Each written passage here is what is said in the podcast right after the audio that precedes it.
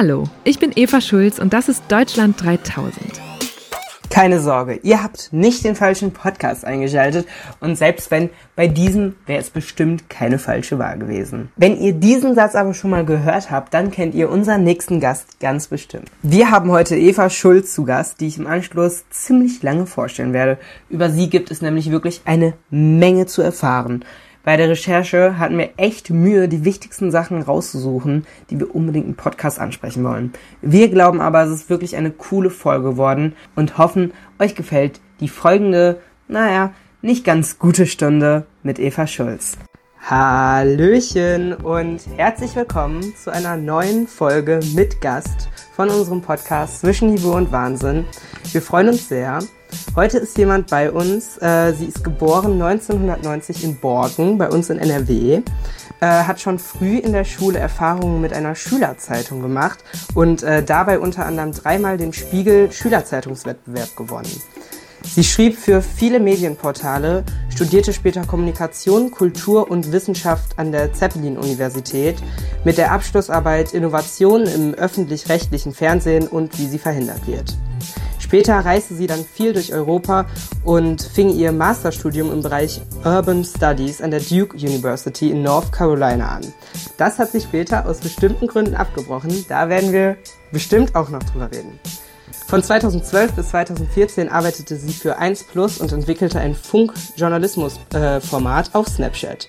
Seit 2017 ist sie nun Moderatorin beim Online-Format Deutschland 3000. Dort geht es darum, Politik für Menschen zu machen, wo sie ankommt und nicht dort, wo sie gemacht wird.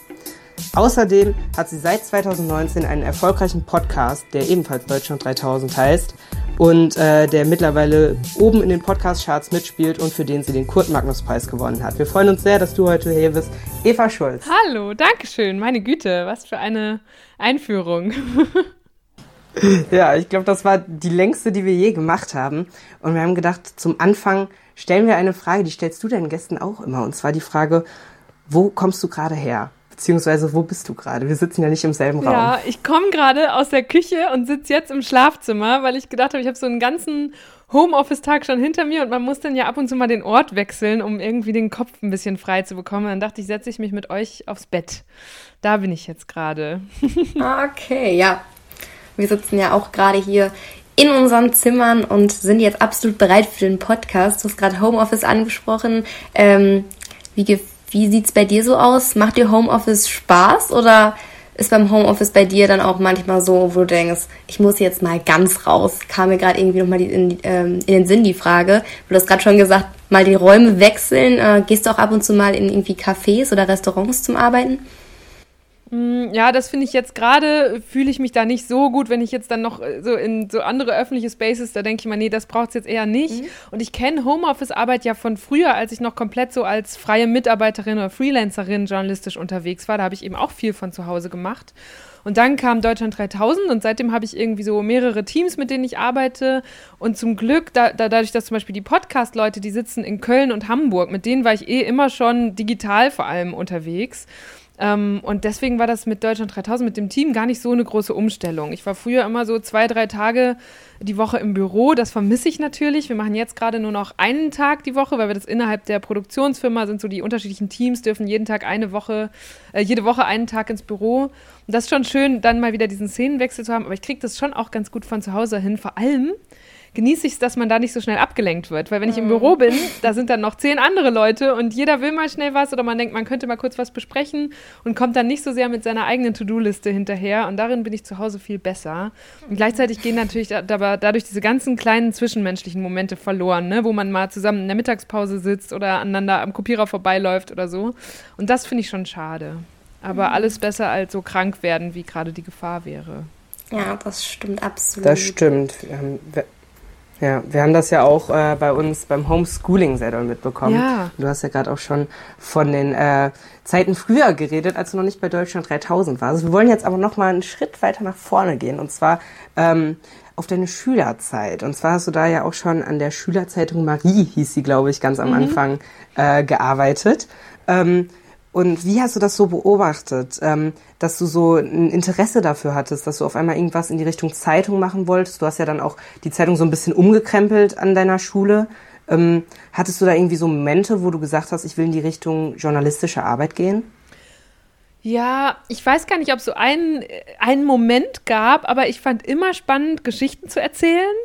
Und dann hat mich damals besonders gereizt, das würde man ja heute so quasi hyperlokalen Journalismus nennen. Ne? Was passiert auf dem Schulhof äh, mhm. und allen Leuten, die zu dieser Schulgemeinschaft gehören? Das hat mich immer gereizt, weil es so war, so eine gemeinsame Öffentlichkeit herzustellen und so die Themen dahin zu geben, zu denen man sich gemeinsam eine Meinung bilden konnte oder über die alle zusammen lachen konnten oder sich so irgendwie diese Schulhofunterhaltung zu prägen durch die Themen, die wir da gesetzt haben. Das hat mich gereizt. So dieses beobachten, was geht in meinem Umfeld vor sich und wie gießt man das jetzt in Geschichten und darüber zu berichten. Irgendwie fand ich das immer schon cool. Und das funktioniert mit einer Schülerzeitung genauso gut wie bei einer Lokalzeitung oder jetzt bei Funk oder so.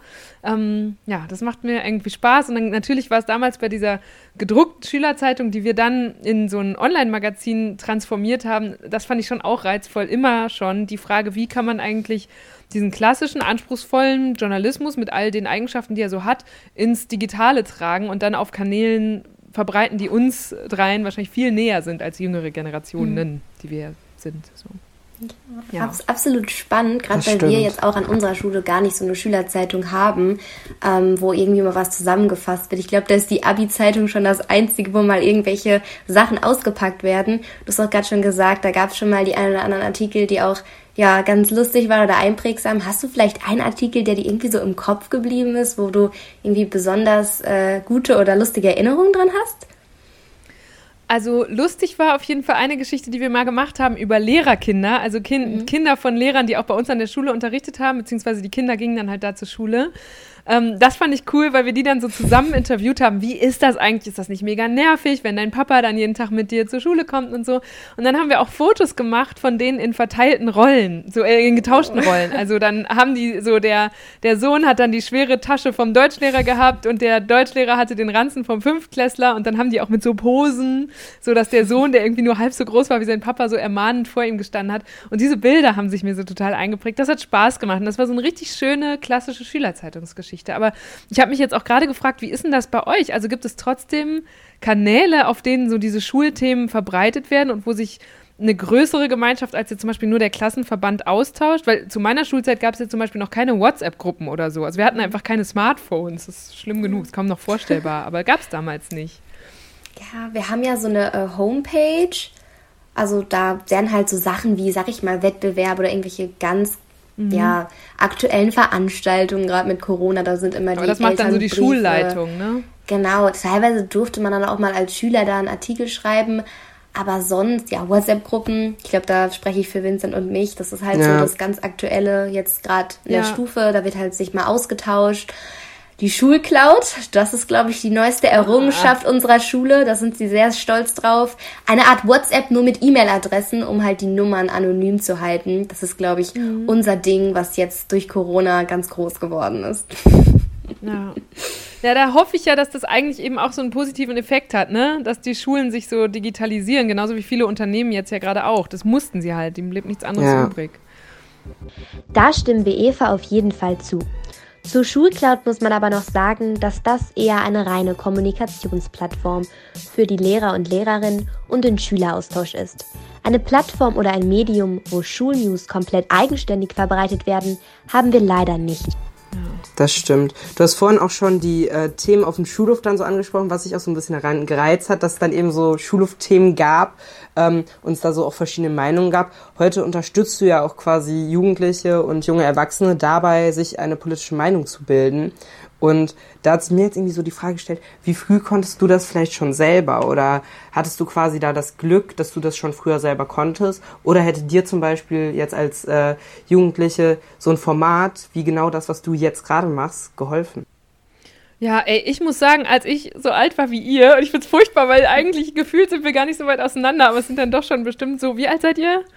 Äh, ich bin 16, genau. 15. Ja, scheiße, dann sind so 14 Jahre. ähm, und äh, also da war ich ja auch in NRW auf dem Schulhof komplett unpolitisch. Also ähm, ich habe zwar morgens Zeitung gelesen, weil ich damals schon so dieses journalistische Interesse hätte, hatte, aber ich hatte nicht viele politische Standpunkte oder so. Es gab damals in meiner Wahrnehmung auch gar nicht so viele Themen, über die man sich groß hätte aufregen müssen. Das Einzige, woran ich mich erinnere, worüber wir wirklich mal in der Klasse diskutiert haben, war, als Gerhard Schröder, es gab ja mal einen anderen Kanzler, äh, sich damals entschieden hat, nicht beim Irakkrieg mitzumachen. Das war so ein mhm. Ding, was uns, glaube ich, größtenteils damals gefreut hat, was wir irgendwie gut fanden. Aber sonst, auch während meiner Uni-Zeit, war ich noch nicht besonders politisch. Das kam erst später, als ich so ein bisschen Auslandserfahrung gesammelt hatte. Ich habe ja unter anderem in Israel gelebt und dann nachher auch noch in Brüssel und Wien und war in den USA und sowas unterwegs und da oder habe auch dann Außenpolitiker und so in anderen Ländern getroffen. Und das hat mich da so ein bisschen geweckt. Und dann hatte ich so 2015, 16 habe ich so das Gefühl gehabt, boah, wenn jetzt gerade Bundestagswahl wäre, ich wüsste gar nicht, wie ich mir äh, gerade aus einer jungen Perspektive eine Meinung bilden könnte, weil es da einfach keine Medien gab, die das Perspekt so ganz speziell jung berichtet hätten, diese ganzen Themen. Insofern, ja, ist eigentlich genau das auch der Ursprung von Deutschland 3000 gewesen, dass ich gedacht habe, das braucht es doch eigentlich für junge Menschen. Und dann gab es zum Glück zu dem Zeitpunkt schon Funk, also dieses junge Content-Netzwerk von ARD und ZDF. Und die haben auch gesagt, ja stimmt, 2017 ist Bundestagswahl, dann mach das mal so. Auf jeden Fall eine total... Äh coole Story dahinter steckt. Ich glaube, wir haben das auch gerade, äh, dass wir das total merken. Jetzt stehen ja die Kommunalwahlen bei uns an. Wir haben da jetzt mhm. ja auch äh, ein paar Podcast-Folgen darüber gemacht, haben unsere Bürgermeisterkandidaten interviewt, aber man kriegt das trotzdem mit, dass die zumindest bei mir jetzt auch in der Stufe total oft darüber reden, wen wähle ich jetzt eigentlich, weil oftmals sieht man dann doch nur die Plakate, aber man muss halt schon ja. sagen, in der heutigen Zeit ist es halt wirklich super, wie gut man sich über Instagram oder halt auch Plattformen wie Spotify, Apple Podcasts durch solche Sachen einfach ja super schnell informieren kann und dann sich eine Meinung bilden kann. Ja. Und auch, glaube ich, die meisten tun das mittlerweile. Man hat schon gemerkt, das Interesse ist da. Ähm, Finde ich Voll auch gut. mega spannend. Ja. ja. ja, da hat sich richtig viel getan. Ich habe auch den Eindruck, dass äh, eure Generation wirklich noch mal ganz anders denkt. Also viel so mehr über die breite Gesellschaft und auch nachhaltiger, nicht nur, was passiert nächstes Jahr oder bei den nächsten Wahlen, sondern wie können wir mhm. uns als Land und Gesellschaft für die nächsten Jahrzehnte nachhaltig aufstellen. Also auch ein bisschen weniger eigennützig ne? und nicht so selbstzentriert, wie wir es vielleicht damals ja. waren. Ja. Das stimmt. Das ist ja auch eigentlich relativ lustig. Du hast ja deine Abschlussarbeit quasi dazu unter anderem geschrieben, was denn jetzt eigentlich mal mit neuen Sachen so in den öffentlich-rechtlichen passiert. Mhm. Und man findet auch auf deinem Blog, den du mal äh, jahrelang geführt hast, findet man so ein paar Informationen dazu. Und da gibt's auch einen Post, den hast du dazu gemacht, da war nämlich gerade dieses Jugendangebot in Planung. Und da hast du das auch kommentiert. Ja. Und ähm, was sagst du so rückblickend so zu dieser Zeit? Ich glaube, dieser Blogpost, den es da damals gab, der ist vier Jahre her. Ähm, ist das schon genug, was jetzt an Veränderungen kam? Ist es vielleicht noch ausbaufähig oder ist es das, was du erwartet hättest? Ja, ich bin da total happy. Also man muss sagen, ARD und ZDF, so als öffentlich-rechtliche Institutionen, sind dadurch allein, dass sie schon so groß sind und so stark hierarchisch und generell so sehr komplex geprägt, ähm, sind die natürlich immer schwerfälliger als jetzt so ein Startup. Ne? Da, also ein Startup, das hat nochmal andere Probleme, aber das ist oft sehr viel wendiger und flexibler. Aber äh, bei dieser Abschlussarbeit gab es am Ende, so im letzten Kapitel, habe ich glaube ich so zehn Empfehlungen. Das muss die Politik tun, das müssen Produktionsfirmen tun und das müssen die Sender tun, um die Lage für Innovation und erfrischende, auch digitale Programme besser zu machen. Das müssen die ändern. Und Funk hat eigentlich all das gemacht und noch viel mehr. Und deswegen finde ich es auch so schön, jetzt so ein Teil davon zu sein, weil ich glaube, das ist wirklich so die Insel, von der aus ganz viel so, so im Sinne von einer positiven Revolution des öffentlich-rechtlichen Systems äh, gestartet ist in den letzten Jahren. Und jetzt merkt man sogar so langsam, wie das was die da so neu probieren und auch gelernt haben in die anderen Landesrundfunkanstalten, also zum Beispiel den WDR, wo wir herkommen, quasi ähm, ausstrahlt. Und deswegen bin ich da ganz optimistisch. Ich finde, es geht immer zu langsam. Die müssten eigentlich schon zehn Jahre weiter sein, äh, so als, als Gesamt-ARD zum Beispiel. Aber ich glaube, wir, wir sind auf einem guten Weg. Und auch gerade wenn ich überlege, also diese Abschlussarbeit ist wirklich inzwischen komplett veraltet. Die ist von 2013, weil sich in den letzten Jahren so, so viel getan hat damals. Oder mhm. jetzt, ja, da, seit damals. Das ist auf jeden Fall äh, sehr cool, wie umfangreich das auch schon klingt, was man da alles so machen kann. Vielleicht auch in immer neue Themengebiete so reinschnuppern. Mhm. Hast du da vielleicht so eine Sache, wo du sagst, das ist so das Beste an meinem Beruf? Ich meine, dein Beruf ist sehr äh, vielfältig und du machst immer neue Sachen. Ähm, gibt es so einen Punkt, der das so ausmacht oder unterschreibt, äh, warum das, sag ich mal, dein Beruf oder der Beruf für dich einfach perfekt ist? Ja, weil man sich nicht festlegen muss.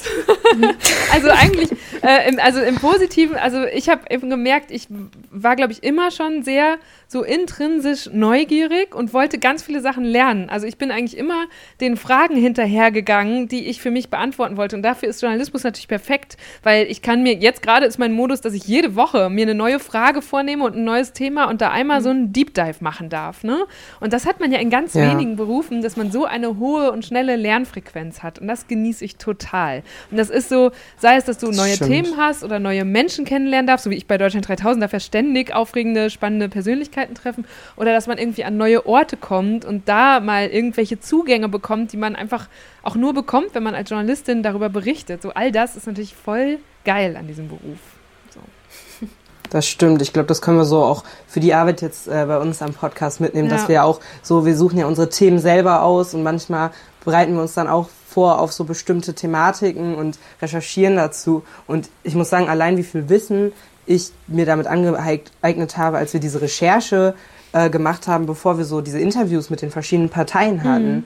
Das ist so ein unglaubliches Plus, weil wir zum einen andere Menschen damit irgendwie ja unterhalten können, beziehungsweise was Lehrreiches bieten können und zum anderen es halt einen selber auch total viele neue Möglichkeiten gibt. Ja, ja und gleichzeitig hast du halt immer dieses Problem von ich weiß, dass ich nichts weiß. Ne? Je mehr du lernst, desto besser weißt du auch, was du alles noch nicht weißt. Oder wenn du dann Expertinnen interviewst und merkst, oh Gott, die wissen es wirklich richtig gut und ich muss jetzt gucken, dass ich hier das meiste aus denen raushole.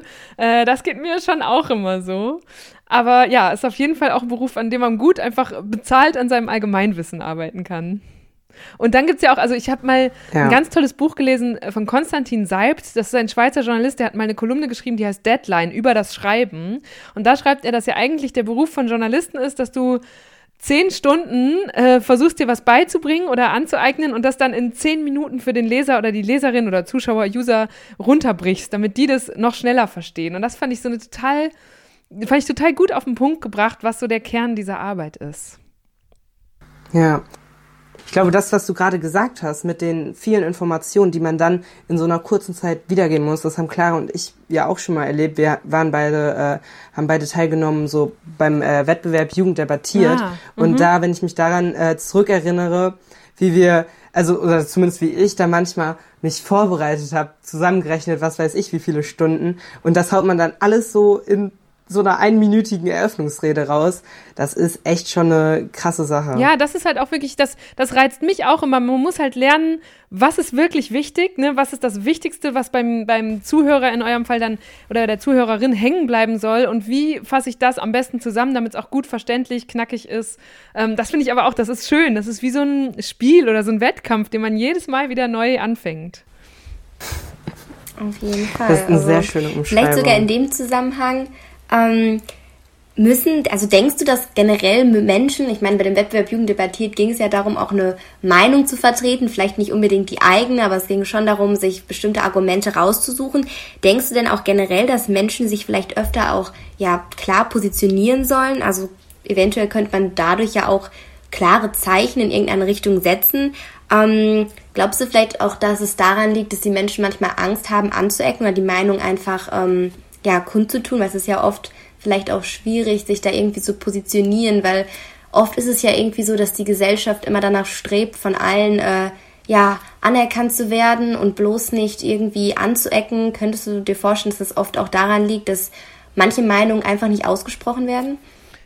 Ja, das kann ich mir schon vorstellen. Also grundsätzlich finde ich, niemand muss zu allem eine Meinung haben. Dann wird es auch anstrengend und dann wird es auch, glaube ich, inhaltlich ein bisschen schaler, wenn alle sich nur auf die Schnelle irgendeine Meinung aus dem Ärmel ziehen, sondern eine Meinung sollte man halt haben oder finden zu den Themen, die gerade ähm, einen selber sehr stark betreffen, dann fällt es einem, glaube ich, auch am, am leichtesten mhm. oder die so im eigenen Umfeld stark diskutiert werden und wo man merkt, oh Mist, das beschäftigt mich jetzt, aber hier prasseln so viele Argumente auf mich ein oder natürlich die auch, die in der Gesellschaft sehr präsent sind und einen dadurch dann äh, früher oder später betreffen. Und ich kann mir das auch vorstellen, mhm. also gerade im Digitalen und auf Social Media nimmt man das ja wahr, dass die Schwelle, jemanden komplett so niederzumachen, nur weil er oder sie eine andere Meinung vertritt, viel niedriger ist, als wenn wir jetzt uns zum Beispiel am Frühstückstisch gegenüber sitzen oder in einem Klassenraum sind oder so. Und das macht mir schon Sorge, ja. weil ich finde, eigentlich ist Streit ja das Wesen von Demokratie. So, man versucht immer, sich äh, miteinander Mehrheiten zu bilden und am besten auf die beste Lösung, den besten Kompromiss zu einigen. Und dafür braucht man verschiedene Standpunkte. Und das hat mich auch gerade so in den letzten Monaten und Jahren, ein, zwei Jahren schon umgetrieben, dass manchmal, je nachdem, in welchem sozialen Netzwerk und welcher vermeintlichen Blase man so unterwegs ist, nur noch eine Meinung erlaubt zu sein scheint. Und das ist halt eigentlich mhm. echt gefährlich für so eine demokratische Gesellschaft ja. wie unsere. Und gleichzeitig kann ich eigentlich niemandem vorwerfen, der oder die sagt, boah, nee, aber ganz ehrlich, in diese Diskussion äh, will ich mich jetzt nicht auch noch reinwerfen. Das ist was, was ja sogar mich noch irgendwie betrifft, die ich jede Woche mit einer neuen Meinung rausgehe in unseren Videos oder äh, Instagram-Beiträgen, dass ich aber trotzdem denke, oh, boah, das ist auch manchmal ganz schön anstrengend und man macht sich einfach angreifbar und muss das dann abkönnen, wenn da viel Gegenwind kommt. Und da würde ich mir oft wünschen, dass wir so ein bisschen konstruktiver diskutieren würden, weil eigentlich will ja niemand dem anderen was Böses oder der anderen, sondern es geht eben darum, möglichst verschiedene Perspektiven vielleicht kennenzulernen, möglichst viele Argumente zu finden, um die in die eigene Meinungsbildung einzubeziehen. Und genauso wie ich Freunde habe, die politisch vielleicht zum Teil völlig andere Standpunkte vertreten, ähm, ja, muss es irgendwie drin sein, dass man genau dann trotzdem sich miteinander versteht so und, und Freunde sein kann. Das stimmt. Das ist auch echt immer, ich habe immer das Gefühl, bei bestimmten politischen Äußerungen wird dann direkt die Antwort ist dann direkt Hass, anstatt erstmal so nachzufragen, warum ist das denn vielleicht überhaupt so? Mhm. Und mit diesen Anecken, das ist mir irgendwie ganz besonders aufgefallen. Du warst ja unter anderem auch mal bei Markus Lanz und äh, hast quasi die, die journalistische Antwort zu ähm, Philipp Amthor geliefert. Ja. Und da hatte ich nämlich ganz oft das Gefühl, als du oder äh, Markus Lanz dann mal äh, Philipp Amthor aufgefordert haben, so zu bestimmten Sachen Stellung zu beziehen, dass er da ganz oft nicht auf so eine klare Sache hinaus wollte mhm. und da immer so viel drumherum geschwurbelt hast, ja. hat. Aber du hast dann halt auch eben ziemlich oft und äh, ja, ziemlich hartnäckig nachgehakt. Hast du dir das so angewöhnt ähm, in der Zeit, dass du dich nicht mit so einem, ich sag jetzt mal, Politiker und Politikerinnen Geschwurbel zufrieden zu geben? Ja, man kann natürlich ein bisschen verstehen, wo das herkommt bei, bei so einem Politiker wie Philipp Amthor. Ne? Der muss ja, der spricht dann in dem Moment eben nicht nur für sich selbst, sondern für eine komplette Partei, die auch noch sehr stark hierarchisch organisiert ist. Und dann kann er halt von allen Seiten auf den Deckel bekommen. Ne? Der weiß, er kann aus seiner Partei auf den Deckel bekommen, er kann von seinen Wählerinnen und Wählern auf den Deckel bekommen, er bekommt von den Medien auf den Deckel, wenn er sich irgendwie falsch ausdrückt. Und ähm, das, ich kann das einerseits nachvollziehen und glaube auch, dass ein bisschen wir Medien daran schuld sind, weil wir manchmal eben einzelne Sätze aus dem Kontext ziehen und dann tauchen die irgendwie auf so einer, wir nennen das ja Share-Kachel, also so ein Bild auf Twitter oder Instagram oder so auf und dann sehen die Leute nur den einen Satz und regen sich furchtbar auf, weil sie vielleicht irgendwie den Kontext nicht kennen. Ähm, und ich glaube, damit, da sind PolitikerInnen inzwischen auch viel vorsichtiger geworden. Und anders, andererseits würde man sich aber natürlich wünschen, dass die trotzdem nicht schwurbeln. Da haben wir auch neulich mal so ein ähm, komödiantisches Video zu gemacht, wo wir so Politikersprech in der Beziehung abgebildet haben, wie absurd das eigentlich zum Teil ist, was Politikerinnen und Politiker da so von sich geben. Weil natürlich ist es dadurch viel schwerer zu verstehen, was ist überhaupt euer Standpunkt, worauf wollt ihr gerade hinaus, wie meint ihr es denn jetzt? Ähm, und man würde sich wünschen, dass die eben viel mehr so nach diesem, ja, was ich eben meinte, Frühstückstisch sprechen, so, ne? Dass man einander auch wirklich versteht. Mhm. Und klar finde ich es dann als Journalistin, die ich mich dann gerade in solchen Momenten auch ein bisschen wie so die Anwältin ist das falsche Wort, aber ihr wisst, glaube ich, was ich meine, des Publikums verstehe, da, dann denke ich mir, ja, ist jetzt auch meine Aufgabe, da nochmal so ein bisschen nachzuhaken und ein möglichst klares Statement rauszubekommen, dass man diese Person auch besser verorten kann. Und das macht ja auch Spaß dann. Ja. Absolut. Also ich glaube, das, ist gerade sowas, was man vielleicht auch von so einer Talkshow oder Talkrunde erwartet, dass mhm. da vielleicht mehr rauskommt, als jetzt nur das, was man in jeder Rede, die es genau. sonst gibt, äh, auch heraushören hören kann, genau. Das ja, glaube ich, dann auch ja, einfach äh, authentischer für die Zuhörer. Ich meine, ich glaube, es gibt oft auch Situationen, wo man sich dann als einfacher Bürger, sag ich jetzt mal so, äh, dann fragt, für was genau stehen diese Politiker oder was kann ich jetzt genau erwarten? Weil manchmal ist es dann doch eher Schein als Sein und es mhm. ist ja vielleicht auch mal ganz gut, dann einfach ja eine klare Aussage zu bekommen, um sich eben auch klar positionieren zu können. Ja. Das ist, glaube ich, das Gute an solchen, ähm, ja, an solchen äh, Nachfragen oder gezielten Nachfragen dann in solchen Situationen. Genau. Ja. Ich würde noch mal ganz gern zurückkommen auf dieses äh, öffentlich-rechtliche äh, Ding, worüber du ja auch deine Abschlussarbeit mhm. geschrieben hast. Und zwar war ja jetzt auch in Vergangenheit ganz oft das Thema gerade von Verschwörungsideologinnen, ähm, dass halt die gerade die öffentlich-rechtlichen ganz stark kritisiert werden. Und ähm, ich bin aber irgendwie der Meinung, dass das irgendwie total wichtig ist, dass es Journalismus gibt, der unabhängig ist. Also der auf YouTube ist ja zum Beispiel viel abhängig davon von Klicks mhm. und Themen, die halt ziehen. Und dann werden nur noch bestimmte Themen gemacht. Und deswegen finde ich eigentlich gerade, dass das sehr wichtig ist. Wie siehst du das denn? Ist, äh, findest du auch, dass äh, öffentlich-rechtliche Unabhängigkeit, sage ich jetzt mal, äh, vor allem im Journalismus so wichtig ist? Oder äh, beziehungsweise, dass es auch von Klicks und Themen eben unab äh, unabhängig ist? Oder ähm, oder ist der Journalismus manchmal sogar gar nicht davon unabhängig? Also gibt es dann da doch Themen, die öfter besprochen werden, als sie eigentlich müssten? Ah, da stecken jetzt mehrere Fragen drin. Also erstmal, ich bin natürlich eine öffentlich-rechtliche Journalistin, deswegen bin ich auch sehr froh, dass es dieses System, so wie es in Deutschland ist, mit dem dualen, privat und öffentlich-rechtlich und so weiter gibt. Ich glaube, dass generell ein möglichst vielfältiges Mediumspektrum jedem, jeder demokratischen Gesellschaft total gut tut. Und gerade öffentlich-rechtliche, wenn wir um, über die Nachrichtenversorgung sprechen, mit diesem riesen Korrespondentennetzwerk, das wir haben, mit den krassen und sehr anspruchsvollen, gut ausgestatteten Nachrichtensendungen, die, von denen wir so viele am Tag haben, das ist schon unheimlich wichtig. Und ich könnte auch so ein Format wie Deutschland 3000 mit dieser Wucht, die es auch hat, weil es auf so vielen Kanälen sein kann und so gut finanziert ist, das könnte ich ja nirgendwo anders machen, weil zum Beispiel ein Verlagshaus, das müsste sowas werbefinanzieren und dann gibt es viele andere Themen und Formate, die für die viel attraktiver sind, weil sie dafür besser Anzeigen verkaufen als für politische Inhalte. Ne? Wenn wir mal einen konservativeren Standpunkt vertreten und mal einen liberaleren zum Beispiel, da würden wahrscheinlich viele ähm, AnzeigenkundInnen schon sagen, nee, also Moment, da, damit wollen wir gar nicht irgendwie in Verbindung gebracht werden. Und das allein deshalb ist diese mhm. öffentlich-rechtliche Unabhängigkeit richtig wertvoll. Aber auch wir sind, wenn man mal ehrlich ist, nicht ganz unabhängig von Klickzahlen, weil wir haben ja auch einen öffentlich-rechtlichen Auftrag. Also in in unserem Auftrag im Rundfunkstaatsvertrag steht, dass wir relevante Inhalte für alle Teile der Bevölkerung machen müssen. Jetzt ist der Teil, den, mit dem ich Deutschland 3000 bediene, sind so die 19 bis 29-Jährigen auf dem Papier, glaube ich. Und diese Relevanz, ob wir das wirklich schaffen, drückt sich ja auch in Klick- und Abozahlen aus. Also, wenn ich jetzt mal einen mhm. Beitrag habe, der, keine Ahnung, eine Million Views hat, dann zeigt das, okay. Oder jetzt neulich haben wir zum Beispiel was gemacht über junge Menschen, die ein Haus bauen wollen. Das hat jetzt, glaube ich, knapp eine Million gerade. Und dann denke ich, geil, ja, das haben wir offenbar irgendwie einen Nerv getroffen. Und es ist ein Thema, das in mhm. dieser Zielgruppe total wichtig und begehrt ist und das vielleicht noch nicht so viel stattgefunden hat in anderen Medien. Ähm, das ist natürlich gut, ne? dass, wenn ich dann mit den Zahlen auch noch beweisen kann, zusätzlich zu so qualitativen Variablen wie wir haben eine Diskussion ausgelöst, da gab es viel Feedback oder ne? dass ich dann auch noch mit Zahlen sagen kann, hier, das ist übrigens unser Auftrag. Und gleichzeitig, und das finde ich total mhm. gut, ist es halt so eine Mischkalkulation, dass wir dazwischen aber immer wieder Themen streuen, wo wir sagen, das wird jetzt nicht viele Klicks oder Likes oder Shares holen, aber es ist uns auch wichtig und das wollen wir auch unserer Community nahebringen.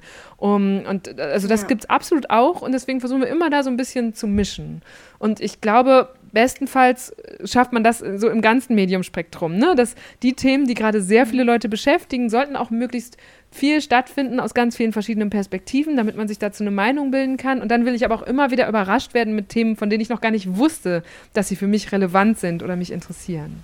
Mhm. Ja, die, die gute Mischung macht dann mhm. wahrscheinlich am Ende aus. Ähm, wir wollten auch nochmal darauf zurückkommen, das Masterstudium hast du in, ähm, im Bereich Urban Studies äh, angefangen. Ähm, ja, vielleicht können wir da nochmal ein paar Fragen zu stellen. Ähm, Gab es da, also hast du dieses Masterstudium ähm, angefangen, um vielleicht auch eine Absicherung dafür zu bekommen, falls es mit dem Journalismus nicht klappt? Oder hatte es direkt mit dem Journalismus auch was zu tun? Gab es da irgendwelche Beweggründe? Mhm. Okay, da muss ich erst einmal kurz korrigieren. Das war nämlich in der, in der Ankündigung falsch und ich habe die Vermutung, dass das vielleicht falsch bei Wikipedia steht oder so. Ich habe nicht an dieser Duke University diesen Master gemacht. Ich war da mal für so ein Forschungsstipendium, aber ah, okay. der Master war ein europäischer Master. Den habe ich in, ähm, europäisch, in Europa ah. Ähm, und ich fand das, ich hatte nach meinem Bachelor wie lange, zweieinhalb Jahre als Freier gearbeitet und eben so verschiedene Stipendien gehabt, war im Ausland mhm. viel und habe dann gemerkt, so die eine Frage, die mich total umgetrieben hat oder was ich gerne studieren wollte, ist, wie Globalisierung funktioniert. Das klingt jetzt so sehr abstrakt, aber ich wollte mhm. wissen, wie beeinflusst die unser Alltag, unser Leben und auch unsere Politik, so internationale Zusammenhänge. Und man kann das studieren zum Beispiel aus so einer BWLer-Perspektive, dann heißt es irgendwie International Relations oder das gibt es auch mit Politikperspektive. Und ich dachte, das ist mir aber irgendwie immer zu einseitig. Das ist ja nur so, als würde man die Dioptrien wechseln und dann immer was anderes sehen, sozusagen bei einer Brille. Und dann habe ich ähm, irgendwie, ich war auf, in New Orleans in den USA auf einem US-Roadtrip und in dieser Stadt war ich so total fasziniert, weil, also ich glaube, ich habe da, ich war da drei Tage und ich habe die ganze Zeit geschrieben, weil mich so fasziniert hat, wie diese Stadt, die hatte ja äh, dieses, dieses ähm, schlimme Desaster mit Katrina damals, wo ganz viele Leute äh, aus der Stadt ausziehen mussten und die ganze Stadt hat so eine Art Trauma.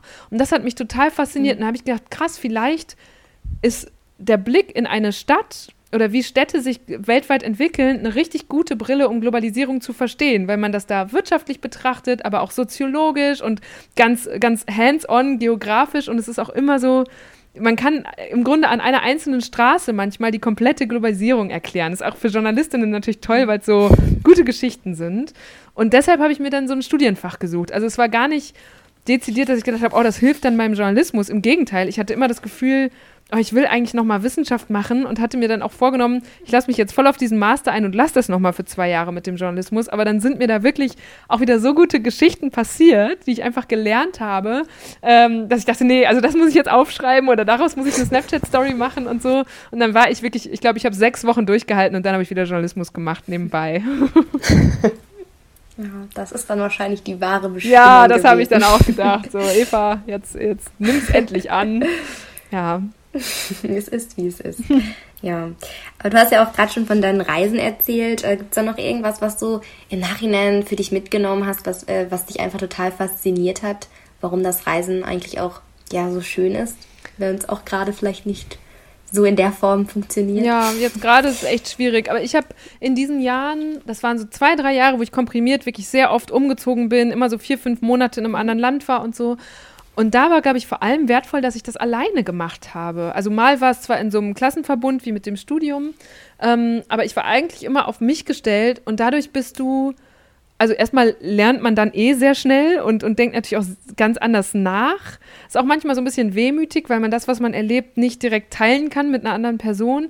Aber man, man trifft auch ganz andere Leute und es sind mir andere Geschichten passiert, als wenn ich jetzt, keine Ahnung, mit meiner besten Freundin oder meiner Familie oder einem Partner oder so unterwegs gewesen wäre. Und das war, glaube ich, richtig wertvoll. So. Und auch das, ich habe erst nachher mitbekommen, wie viele Leute sich damit schwer tun, alleine zu reisen und merke jetzt so krass, das ist jetzt einfach wie so ein Werkzeugkoffer, den ich immer so mit mir dabei habe, kann ich jederzeit auch alleine für Wochen im Ausland unterwegs sein und mich zurechtfinden, ähm, ohne dass es mich traurig oder einsam richtig macht. Also diese Momente hat man immer, glaube ich, dass man zwischendurch mal so mhm. Downer hat, aber ich kann das jetzt und ich, es verunsichert mich nicht. Und ähm, das finde ich richtig ja. cool. Das war so eine richtig gute äh, Erkenntnis und Lebenslehre, die ich aus dieser Zeit gezogen habe.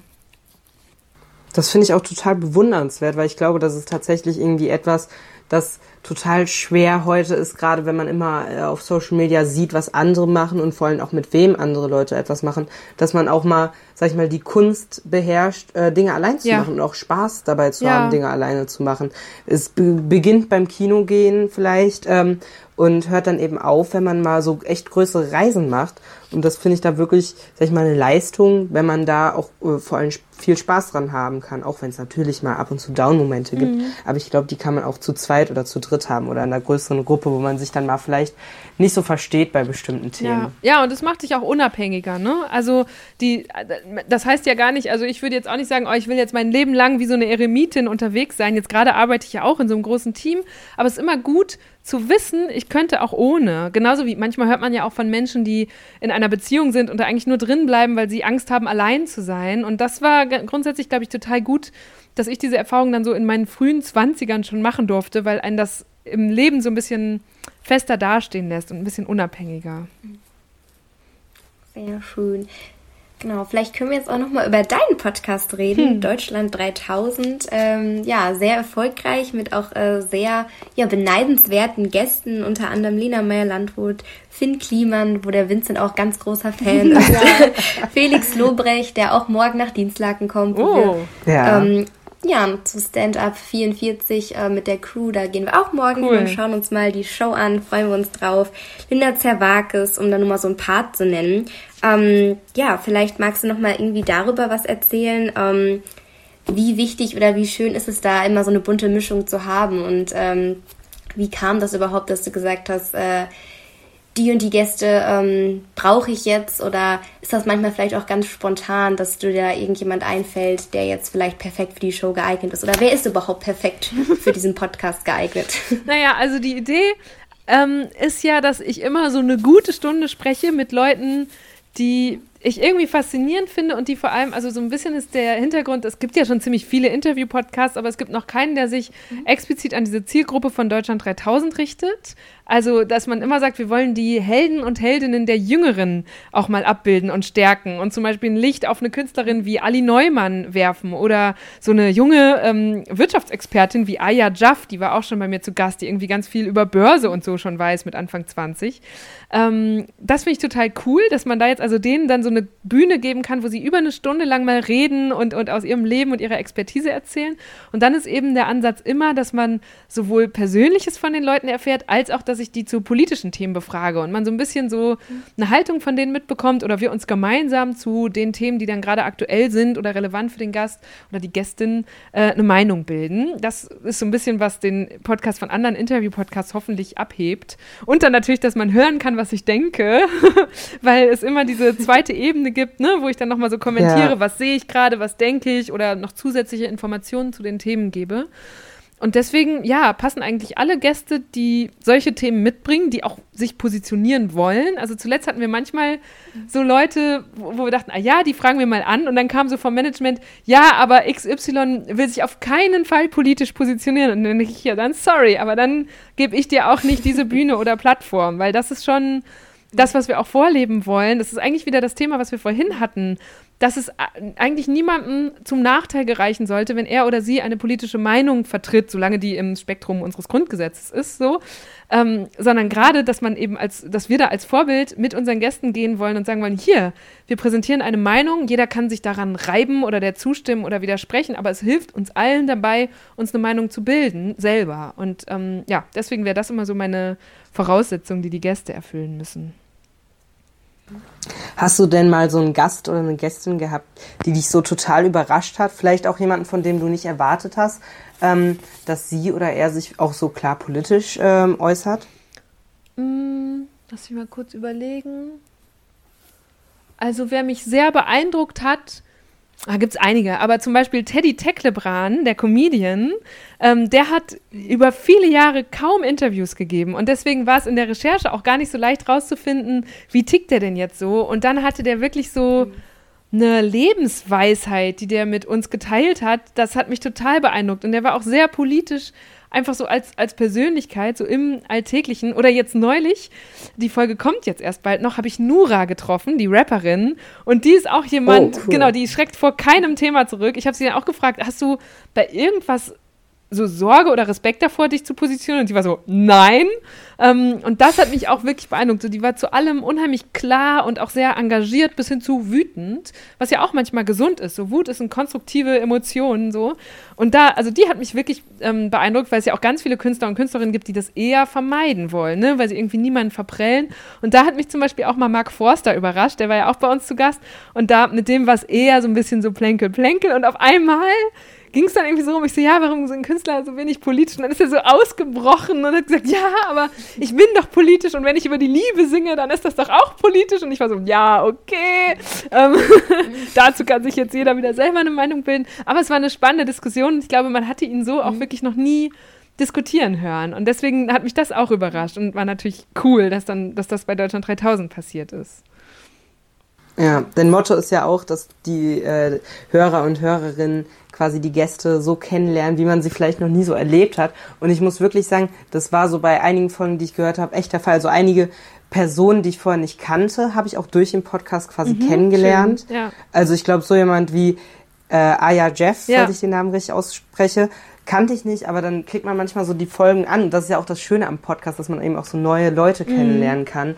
Und da kommen dann manchmal total spannende Personen am Ende bei raus. Cool, ja, das finde ich auch immer, das freut mich immer richtig, wenn die Leute dann nicht nur die Personen oder Interviewgäste anklicken, wo sie den Namen schon kennen oder sich generell für interessieren, sondern wenn sie mir dann so vertrauen, dass sie sagen, okay, wenn die Person bei Eva zu Gast ist, dann wird es hoffentlich irgendwie spannend oder interessant, dann höre ich mir das mal an. Das finde ich mal richtig cool. Sehr cool. Ja, ja gut. Ähm, Vielleicht können wir noch mal darüber äh, sprechen. Äh, wir hatten gerade schon das Thema Reisen oder Stichpunkt Reisen.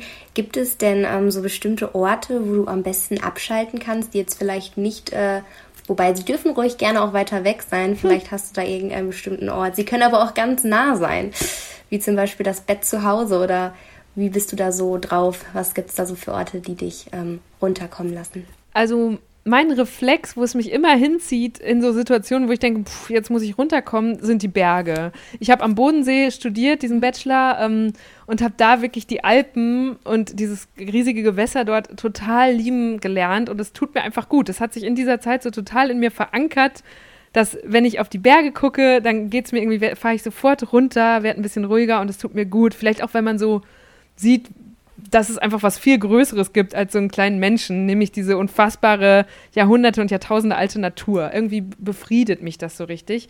Und deswegen auch, wenn ich irgendwie Urlaub habe und ich weiß wohin, dann fahre ich immer als erstes nach Österreich oder in die Schweizer Berge oder so. Und das ist ja gerade auch noch halbwegs machbar. Mal schauen, wie lange noch. Aber ja, ähm, ja das sind so Orte, das, das tut mir auch ein bisschen weh an Berlin, dass hier jegliche Berge so weit weg sind und die Seen natürlich auch alle mit dem Bodensee nicht mithalten können, die es so in Brandenburg gibt. Aber ja, da, da arbeite ich noch dran, wie ich das besser hinbekomme. Ich finde das auch so irgendwie ein schöner Kontrast, aber auch. Also Berlin oder Großstadt, also wir, wir leben ja jetzt, sage ich mal hier, also beziehungsweise Clara und ich, auf so einer Mitte zwischen Stadt mhm. und Dorf, beziehungsweise Dorf? Stadt und Land. Ja, nein, Dorf ist es nicht, aber zwischen Stadt und Land. Und das finde ich eigentlich eine sehr schöne Mischung. Ja. Aber trotzdem denke ich mir manchmal gerade abends, ähm, bin ich nämlich eher so ein Mensch, der dann auch gerne mal so, wenn er in die Stadt geht, neue Leute kennenlernt. Und das ist bei uns dann nämlich zum Beispiel total schwer, ja. weil also ich glaube nicht so viele Leute, verschiedene Gruppen vor allem auch abends draußen sind. Ähm, und das ist dann vielleicht auch so eine etwas schönere Seite an einer Großstadt. Mhm. Ja, das stimmt. Ich bin aber manchmal auch ganz froh, dass ich, ich bin ja auch, glaube ich, in einer ähnlichen Stadt oder Ort aufgewachsen wie ihr mit Borken. Und da bin ich manchmal auch ganz froh drüber, weil wenn ich in einer Großstadt aufgewachsen wäre, würde es mir, glaube ich, viel schwerer fallen, so down zu graden. Das habe ich damals in Friedrichshafen gemerkt, dass meine Kommilitonen und Kommilitonen, die irgendwie aus Frankfurt oder Stuttgart oder Berlin oder Köln kamen, die hatten richtig Probleme damit, auf einmal in diesem Kaff gefangen zu sein, dem vermeintlichen. Wohingegen ich jetzt manchmal eher mit Berlin überfordert bin und ähm, das gut finde, ja. dass ich so das ganze Repertoire quasi aushalten kann oder mir schön wohnen. Ähm, also das ist schon ganz gut und es ist auch gut für die journalistische Arbeit, weil die allermeisten journalistischen Jobs gibt es natürlich in Großstädten und das ist immer so ein bisschen mhm. die Gefahr, dass man dann auch so ein super urbanes Denken entwickelt und die Leute auf dem Land oder in diesen Mittelstädten komplett vergisst. Und da bin ich richtig froh, dass ich ja. immer so denke, was würden denn jetzt meine Borkener Freundinnen dazu sagen, was wir hier gerade machen? Das ist ein richtig gutes inneres Korrektiv.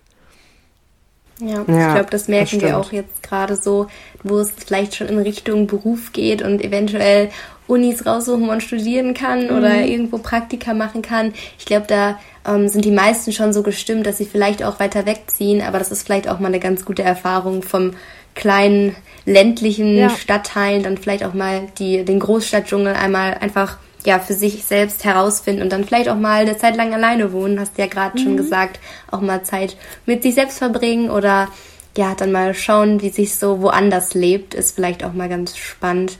Ja. Und ähm, genau. Das stimmt. Ja, gut.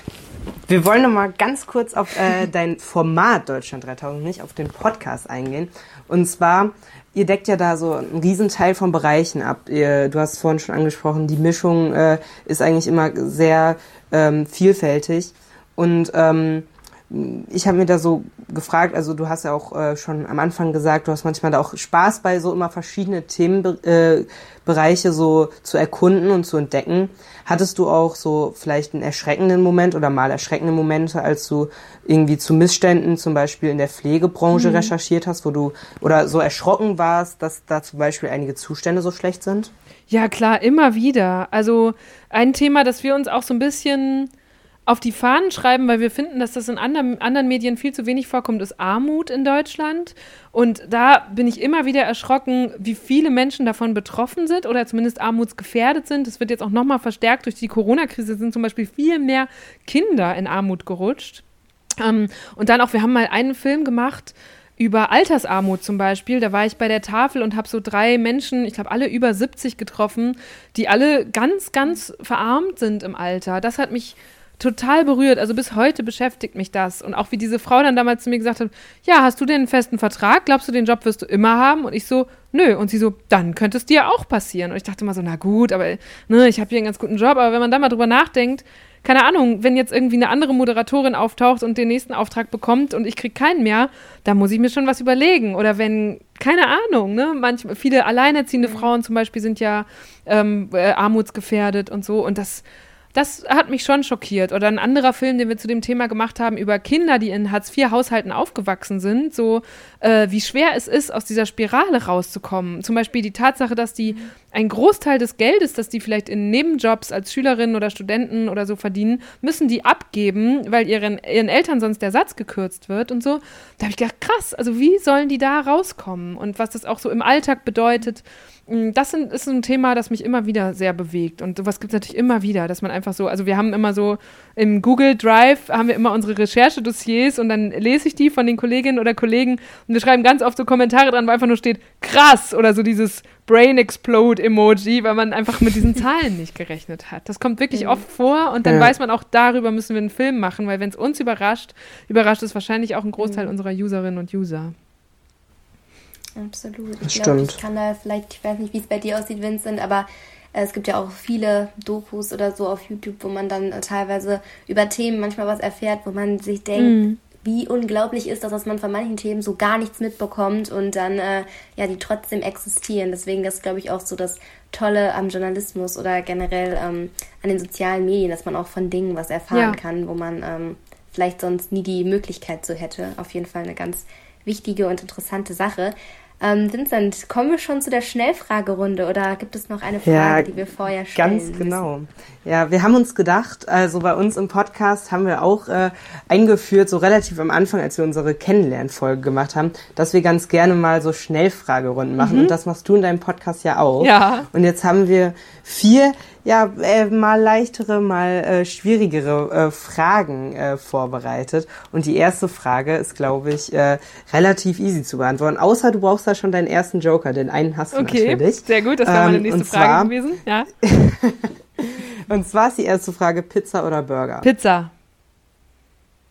Okay. Sofort. Das war schnell. Ja. schnell. Super. Die nächste ist eigentlich auch äh, hoffentlich eine easy Frage, auch zum Thema Essen.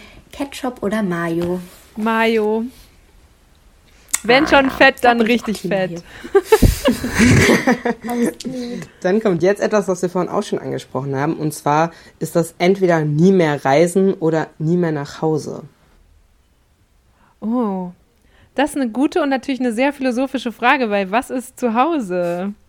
Ähm, zu Hause haben wir jetzt äh, gedacht, dass es kann natürlich für dich Berlin sein, aber wir haben jetzt eher gedacht, für dich äh, ist das vielleicht noch, wenn du jetzt aus Berlin, Berlin herausblickst, ist es vielleicht eher Borken. Weil ich glaube, also wenn ihr es so definiert, dann habe ich Glück, weil für mich ist zu Hause, glaube ich, also ja, wenn ich ins Münsterland nach Hause fahre, dann habe ich immer dieses wohlige Gefühl von, ach wie schön, hier kenne ich alles und es kommt mir alles bekannt vor, aber im Ende hängt es natürlich an den Menschen und äh, an meiner Familie. So, meine Familie ist dann mein Zuhause, ne? Oder meine Freunde, wenn, wenn ich hiervon spreche. Und ich glaube, ich, oh Gott, ich glaube, ich könnte auf Borken verzichten, wenn ich meine Familie noch sehen darf und die ziehen bestimmt irgendwann auch nochmal um und dann äh, kann ich die da auch besuchen. Ähm, und wenn ich stattdessen noch in andere Länder und Städte äh, reisen dürfte, weil sonst würde das ja heißen, dass ich immer zu Hause bleiben muss. Und ich glaube, das würde mir schwerer fallen. So. Aber es ist schon tricky. Ist sehr das tricky kann ich sehr Frage. verstehen.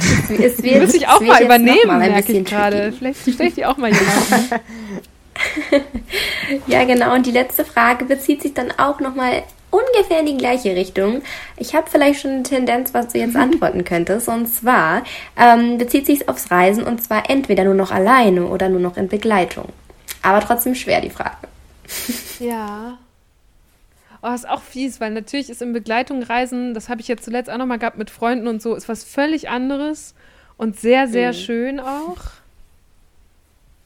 Oh, ich muss mich gerade kurz reinversetzen. Ein Joker existiert ja noch. Ja, ja, dann ziehe ich den jetzt. Danke für den Hinweis. Ich glaube, ja, also ich mag beides nicht missen, tatsächlich. Ja, so. ja dann ja, hat sich der Joker jetzt noch äh, gut bewährt. Genau. Und Genau, und wir haben jetzt auch schon 50 Minuten miteinander geredet und äh, das entspricht perfekt unserer Podcastlänge.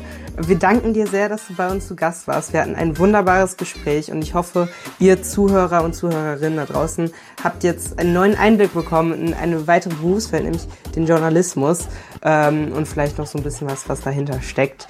Ähm, ja, wir freuen uns, äh, wenn, ihr die, äh, wenn euch die Podcast-Folge gefallen hat, äh, könnt ihr uns gerne hier auf Spotify, Apple Podcast, dieser, wo auch immer ihr uns hört, abonnieren. Ähm, ihr könnt uns auch gerne Gästeanregungen, Gästeanregungen oder Feedback ähm, schreiben über unsere Instagram-Seite Niveau und Wahnsinn oder an unsere Mail-Adresse niveau und Wahnsinn at web.de. Und für mich waren das jetzt hier meine letzten Worte im Podcast. Wir sehen uns bald. Macht's gut. Tschüssen. Tschüss, danke für die Einladung. Super, bis dann und ciao, ciao.